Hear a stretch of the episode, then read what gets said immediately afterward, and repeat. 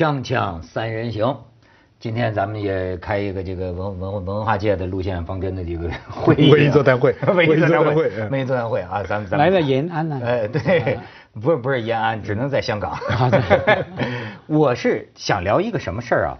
我最近啊跟几个导演啊做咱们这个锵锵三人行，哎，你知道我现在有一个感觉啊，就是现在的很多中国这个导演啊，他们在操心观众的智商，就是懂不懂成了一个很要命的问题。你比如说现在有一个哎名导演，没拍完电影之后啊，这这点映的时候啊，他就能够哆嗦成就是每过一个情节，他就要看观众的反，他就问这个懂不懂，这个懂不懂？看完了电影，一听说有人说，哎呀，我没看懂啊，哗一下这汗就下来了，因为他觉得这就没票房了。所以那天贾樟柯在这儿聊，他呀，他说我就不明白了，怎么就那么怎么不懂呢？怎么会不懂呢？说这是不愿意懂吧？或者你比如说那天马未都也在说，他说好比说，他说我就不明白，说聂隐娘，他说我一句话就能跟你说清楚，有怎么不懂的呢？那不就是一个女的要刺杀这么一个人，但是她之间有一些恩怨，这女的发生下不了手对下不了手这么一个过程吗？嗯嗯那有什么不懂呢？嗯，哎，所以我现在发现很多这个导演啊，他今天琢磨的问题是，生怕你不懂，这这他操心你的智商，你明白吗？这个问题，没有，我觉得这是重要的问题啊，因为因为呃，现在我们知道这一两年嘛，中国的电影大饼大的不得了。嗯坦白讲，你随便一部什么什么白痴都懂的电影，可以卖个五一、六一、七亿、十一。哈对了，不要对号入座哈，导演朋友们哈。那那那那这这个把产业在这个关键的时候懂不懂，一定成为这个焦虑嘛。就像你说刚说那个导演，假如觉得不懂，他就担心没有市场。然后呢，就算做什么很严谨的读者调查，也是应该的。在产业化的过程里面哈，用内地常说的话，必须的阶段哈，必须的过程。那好莱坞做的更更厉害啊。也从早到晚做，对不对？拍到一半已已经做了，不是说哎拍完才做，拍到一半已经找人啊取样 sampling，取样代表来看看完问题怎么样？看到前面三十五分钟怎么样？感觉怎么样？哈，呃呃，所以我觉得没有问题啊。问题是说，呃呃，假如只用这个来判断。能什么电影能拍，什么电影不能拍，只能做这种投资判断的话，唯一标准的话，这个才是问题嘛。可是我们看到目前还没有这样嘛。目前好多导演，特别不是大片的导演哈，就是说很多中青代的导演都在做小版的电影、独立电影的什么电影，不是，我觉得我很好。我我我可能讲的还不是这个问题，我觉得真正啊，它有意思的问题是什么呢？呃，就好比咱们那天讲这个《琅琊榜》，哎，徐老师，你有没有看这个海燕他的这个网络小说？嗯啊，很多人很迷这个小说。那《琅琊榜》也是一这样的一个啊那么的火的一个电视剧。但是你知道，我看他的小说和电视剧的时候啊，我不禁想起那天王安忆这个著名作家王安忆在这儿讲的一件事儿。他说他作为一个写小说的啊，他说他发现现在你注意到没有，类型小说起来了。嗯电影也是这样，类型电影出来了。嗯，呃，你比方说啊，你像我们的这个口味，我们是什么口味？你能意识到吗？我们实际是老咸鱼的口味，老咸肉的口味。比方说，咱们要觉得，就是说那天我跟一个这个九零后的啊，一个一个一个女孩子也喜欢写东西，哎，我就跟她呃讲，比如说讲这个《三体》，这个刘慈欣的这个《三体》，她就说啊，她说这个，她说好多人说这个大刘没有文采，她说我不同意，她说你们没见过这个刘慈欣写的散文是吧？我就跟她讲一个，我说这个刘慈欣是当然是有文采的，但是问题在于啊，这事儿挺有意思啊。你知道我用一个中国画的一个理论来讲啊，比如说这个中国这个水墨的这个画啊，有一个标准，就是说啊，不光是形象，就是每一根线条，每这个毛笔每画一道，都有独立的审美价值，就是这东西都美。可是呢，后来也有人否定，就是说所有的线条、笔触、文笔墨都是服务于这个造型的，都服务于形象的，它本身没有什么独立的审美性。但是你看，你拿这个比方，就是说咱们过去看的小说、文学，咱觉得这个文字本身，嗯，就了不起。一个能得诺贝尔文学奖的人，不光是你写了一个故事，更重要的是你创造了一个语言。你在这个意义上来讲，我们那个时候崇拜阿城，因为阿城几篇短篇小说、中篇小说，他这个语言本身，甭说他写的什么内容，他他这个语言咱没见过，是吧？包括王朔。他这个语言影响了一代人，当时年轻人聊天的方式，就这种是我们心目中的作家呀，就是说了不起，文学创造了一个语言。但是你看到了类型小说，你侦探小说，你科幻小说哈，你你你只要哎达到你科幻小说，你把你的科幻写清楚就行了，你也有文采，但你这个文采。是这个里头的，包括这个海燕写的这个《琅琊榜》的这个连载小说，我一看，你还去看了？我看了几行，嗯，他这个文字啊，就完全是符合他需要的功能的，非常工具性的嘛，甚至咱觉得有点呃文签儿啊，一说就是这个，我我我觉得就是那种白衣胜雪啊，什么 长安古道是吧？就是他们那么一种，你要照着咱们。看这个鲁迅的语言，或者咱们形成的这种老咸鱼的审美标准呢，你就觉得这是个类型化，这就是类型化的小说。它的文字服服服务于它的内容也很好，那么很多人看着很舒服。相反，你们追求的那种文字的语言的艺术的那种东西啊，好像不是很多普通读者他们感兴趣的。但是，但是这两者不矛盾呢？我觉得一点不矛盾。我觉得他得到了他的收获。他作为一个八零后的自己上班的，我觉得我这个人我我还挺佩服他的。他自己有工作，嗯，啊，就是一个普忘了什么经销啊，总总之是一个普通工作上班族的，在网络上写的很出名，自己也不从来不出来，然后引起你们这么大的梦，现在还变成连续，他有足够的回报。那你另外一些作家，你精雕细刻，你也有写的很长的，像张伟，搞得你看都看不过来的，但是你得很多奖，像贾平凹这些小说。你很难读，对不对？嗯。但是你老牛肉干吧，老牛肉干就是咸鱼，那那老咸鱼吧，比不过这个小鲜肉的文字。那么这个社会，它你就就像你到市到到食品商店里边，它有老咸鱼，有有小鲜肉。不是相反，你要取消了只有一种嘛，就不是就你相反，我插一句啊，就好比侯孝贤的这个聂隐娘，对，他就等于是把这个文字和语言呐，追求到极致了。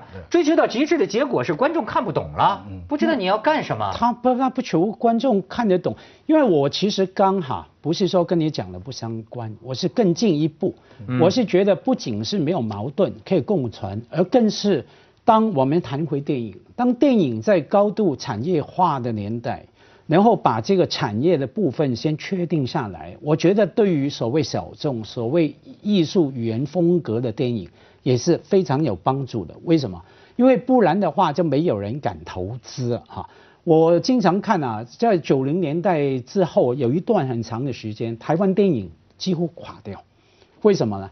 因为那时候出来的年轻的导演，每一个都希望做侯孝贤，都希望做杨德昌，希望做蔡明亮第二。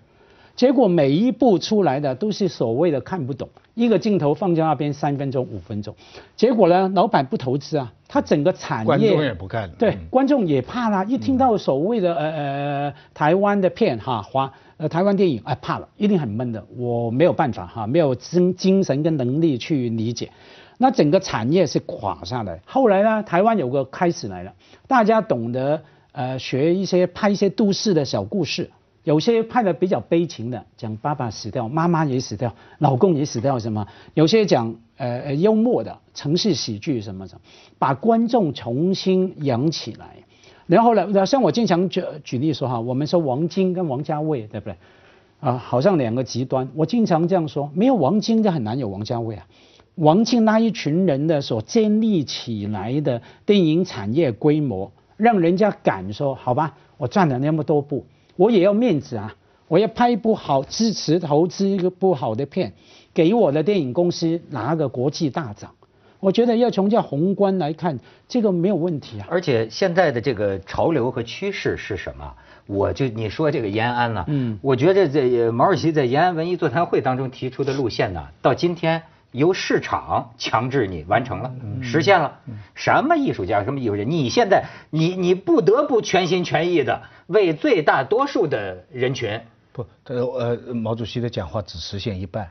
毛主席说的是先普及后提高，现在我们只管着先普及，对没人顾得上所以叫做有叫叫什么有高原。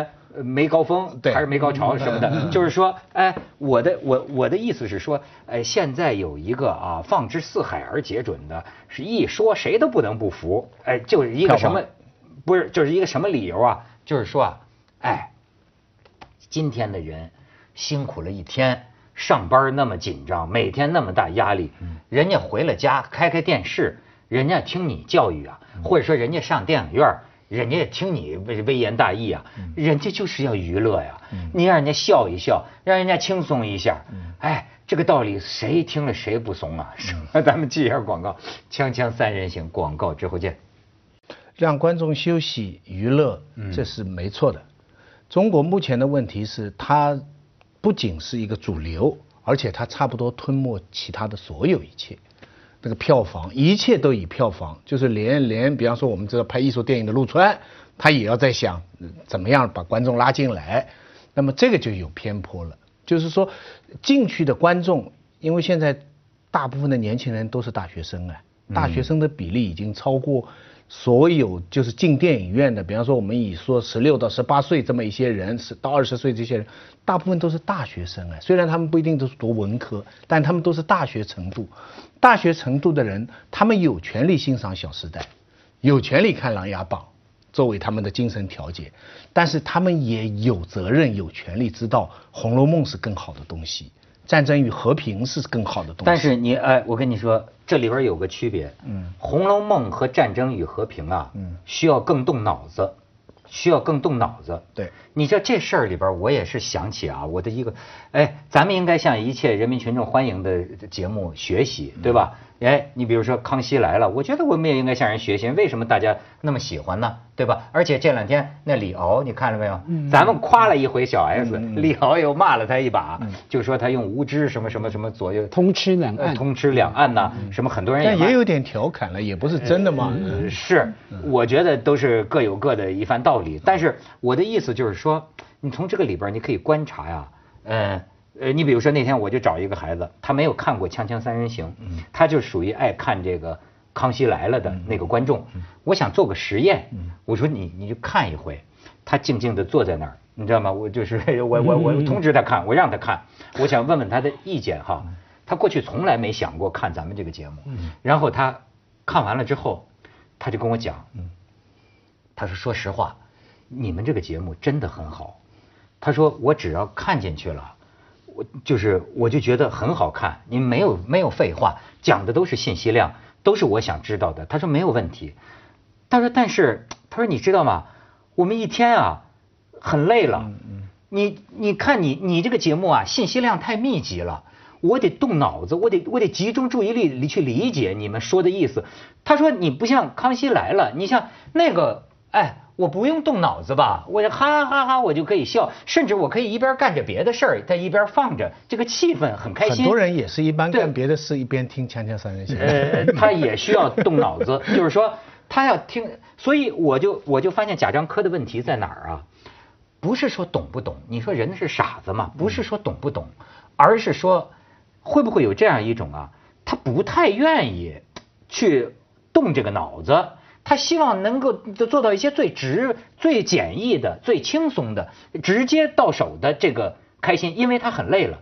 于是我这个思路再往下延伸一步，你知道，我可能是我胡乱联想啊，我就会觉得呢，呃，怎么我，比如说对我来说，就像你看，他说九零后的那个孩子就跟我说，他说你就像我们一天下来，你说让我们看书，太累了，脑子太累了，可是对我正相反呢。我下了班一天也很辛苦，可是看书是我的休息啊。嗯，你明白吗？就是这个里头，我就觉得是什么呢？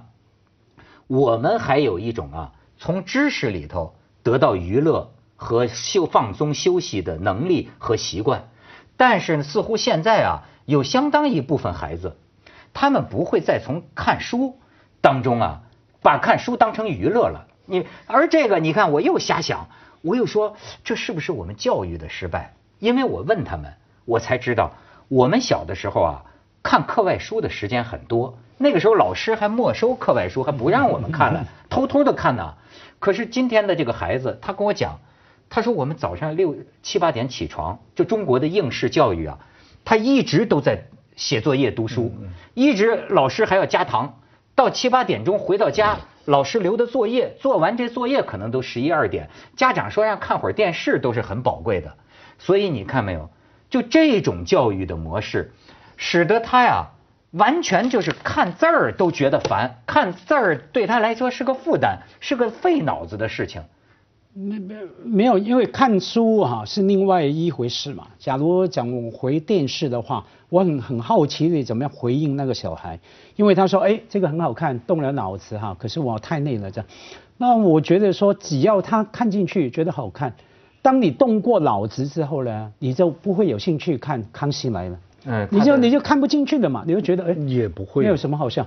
那个这个假的答案好像不是这样，但是我我还是就要去看《康熙来》。对对，我觉得也 也不会哦。我觉得是这样了，我打个不恰当的比方了。看书呢，对我来说哈，看书就像吃饭，嗯，看电影呢就像喝酒，或者是好的甜品。电视剧呢，或者《康熙来的》呢，就是薯片。就是对对我来说就是这么一个这么一个关系，但是您刚才讲的那个那个年轻人呢，他可能觉得他一天到晚都在吃饭，吃撑了，嗯，所以他晚上他不想你不要再给我吃饭了，我就想吃薯片了。我就我就觉得有一个重要的一个就是我后来意识到，我们为什么跟呃相当一部分群众你不是一条心呢？嗯，因为你像你为什么不看电视的？很多时候我发现我们有一个习惯，我们这样的人也有一个习惯，就是。看书就是休息，嗯甚至你让我看了，我看 Discovery，嗯我看这种纪录片，嗯这个我也是换脑子，啊我也累了一天呐。可是为什么我选择的休息的方式是，在看这些知识，我就好轻松啊，就是我的娱乐比康，所以我虽然夸康熙来了，但是我宁愿去看一个纪录片，我个人并不会去看康熙来了。不过被听你这么一说，我检讨我现在是比较堕落了。嗯我现在看书的时间哈，跟我二十来岁的时候比啊。肯定是减少了，换句话说，饭吃少了，薯片吃多了。那你跟上时代了，薯片吃多了，跟上时代了啊！我现在花很多时间，比方说，我全 Mad Men 呢，七季啊，我都看了。不是，对，这是就是薯片呐。你跟上时代了，徐老师，我要向你学习，你知道吧？因为我现在我这堕落了。我现在的问题是跟他们就说，比如说这个《康熙来了》哈，我是正相反，你明白吗？我看《康熙来了》就像看书一样，为什么？因为我觉得这么成功的电视节目，我一定要好好学习，看看人家有何成功之处，这是我的，这是我的工作。于是我就看，看完一集，我好好总结出来了，然后我还是去看我的书。下次我还是不会去看，我不，我会觉得我时间太宝贵了，我不哪有那么多闲工夫老看《康熙来了》。我我到现在其实还是崇拜看书的，但是我读研究生的时候，我的老师是一个非常有名的理论家，叫钱谷荣。现在讲快一百岁了，非常出名的，他的理论著作是学术界地位非常高的。我们每次晚上到他那里去，他就告诉我们他在看连续剧，啊，就是国产连续剧。我们当时几个研究生同学都非常惊讶，我们说钱先生怎么会看这些连续剧呢？他，但是我跟你讲哈，很奇怪，他就算看再通俗的剧，他也能从中看出很多文学理论。这个就是我们非常佩服的一个地方了。他从来不会贬低那些，就是当初那些非常通俗，就是像今天的呃呃《琅琅琅琊榜》啊，或者是范冰冰的那个武则天啊、武大头啊等等之类。他说他晚上就在那里看看完了，但是。也不妨碍他做大学者，我常常在那里检讨。哟，那这是更高层次了，没有没有分别心，对吧？而且你你采访他，他一生你采访他，到现在还是说我就是偷懒的一个人。没有，因为他有免疫能力嘛。因为看书这种事情呢，等于看很多事情，里面有不太对等的，你有一关一定要过的。就像你刚说那个小朋友什么动脑不动脑哈，你有一关过了。过了之后，你的世界也就不一样。就算你重看那些，比方说宁年老师哈，看那些，他能够里面找到他的东西，那是你因因为有些功课你以前已经做了，你有那个本领去看。就是我个人为例，我那天才跟我女儿说，我有个很不好的习惯，最近很喜欢看人家那些 YouTube 视频啊，啊，大婆打小三，嗯，经常翻着看，哇，我老女儿就非常瞧不起我，你怎么看这种东西啊？什么？那我就跟他讲，哎，因为我有我的社会学的眼光去看，我想看出什么呢？我想看出一个 pattern，一个调调，什么样的大婆会怎么样打小三？我我很好奇，为什么小三不还手？按道理，小三更年轻，他应该更能打的。可是是不是心虚呢？是不是社会压力呢？还有我看一些视频是那些怎么样男人去抓奸的，哈，到底那个男的有没有保护女的？女的倒过来保护那个所谓的奸夫的等等。我从社会学的眼光来看，家辉，我跟咱们真是同道，我也经常用这个社会社会学的眼光 看一些日本来的视频。嗯，对。锵锵三人行，广告之后见。你看，就是今天的这个行内人都认识到一个一个共识，就是得娱乐者得天下。今天在中国，你玩别的你玩得了吗？玩新闻你玩得了吗？玩政治你玩得了？得娱乐者得天下。那什么叫娱乐呢？哎，娱乐呀也有比较难懂的娱乐和和比较易懂的娱乐。那么得比较易懂的娱乐的得天下。所以你看这个喜剧片，你看到没有？哎，他们所有拿出来的，我就跟你说。这这放之四海而皆准的真理就是，今天的人们每天工作了一天，那么样的辛苦，他就是想笑一笑，你就是让他高兴，他不想动脑子，好吧？你不要给他讲这个思想那文化的。可是你知道，我觉得实际上我们还有进步的空间。为什么？你看好莱坞的电影，我认为他做到了一点呢。好莱坞的电影你懂吗？很多地方你也不懂，比方说那个时空穿越，对吧？里面涉及到的很多黑洞啊、量子力学的这些知识啊，其实有有些地方我也没看懂，太快了。包括《盗梦空间》这种电影，有些地方我也不一定能懂。可是你发现没有，他这个懂不懂啊？一点儿都不妨碍观众对情节的这个理解和吸引力。你看他达到这个水平，就是说你有物理知识的人觉得，哎呦，有很多这个黑洞的知识；没有黑洞知识的观众，好像一样可以当个大白故事、大白话的故事，呃，看得津津有味儿。他怎么就能达到这样的一种？其实呢，对于文艺作品呢，懂不懂不是一个最好的标准，因为懂不懂呢是假定有一个标准的答案的。你一道题目，你一个问题，那你叫懂和不懂。好的艺术呢，它本来就有各种不同的答案，所以很难说。比如《红楼梦》，我们究竟是懂还是不懂呢？每个人可以从不同的方向来讲。越好的艺术，越是有各同的空间。你开始讲的现在导演担心这个呢，我觉得他们大概是担心票房。票房嘛，对，他们呢自己呢又是文艺导演，他们想放低一些身价，对但他觉得我已经放低了，你们还不喜欢，但这个我已经做出牺牲了，你还不你还不买不买账，对不对？所以而且在比较人家票房更高的电影呢，好像越往这个好好学习，天天向下这样。所以呢，这点呢，我我是理解这些这些呃呃导演的苦衷，关键还是在于什么呢？那比方说像一个我们的这个泰囧啊、港囧啊，其实都是那个宿醉那条路嘛，就美国不是好莱坞几个人喝醉酒，那这个片子在美国其实也挺火的，他也拍了好几集。可是他呢，你如果说他好莱坞是一条河一百部电影，它只是其中的一小块，嗯，它不成为一个大的主流。我们这里呢，真的比较要人担心的就是说，就像《宿醉》这样的电影变成了一个大主流，这是那什么主流也不拍得好啊，所以我意思是说，容易懂的东西也要把它拍得好。拍什么叫拍得好呢？里面很专业的部分的 Hollywood 里面的剧本，这《玩具总动员》啊，好看。对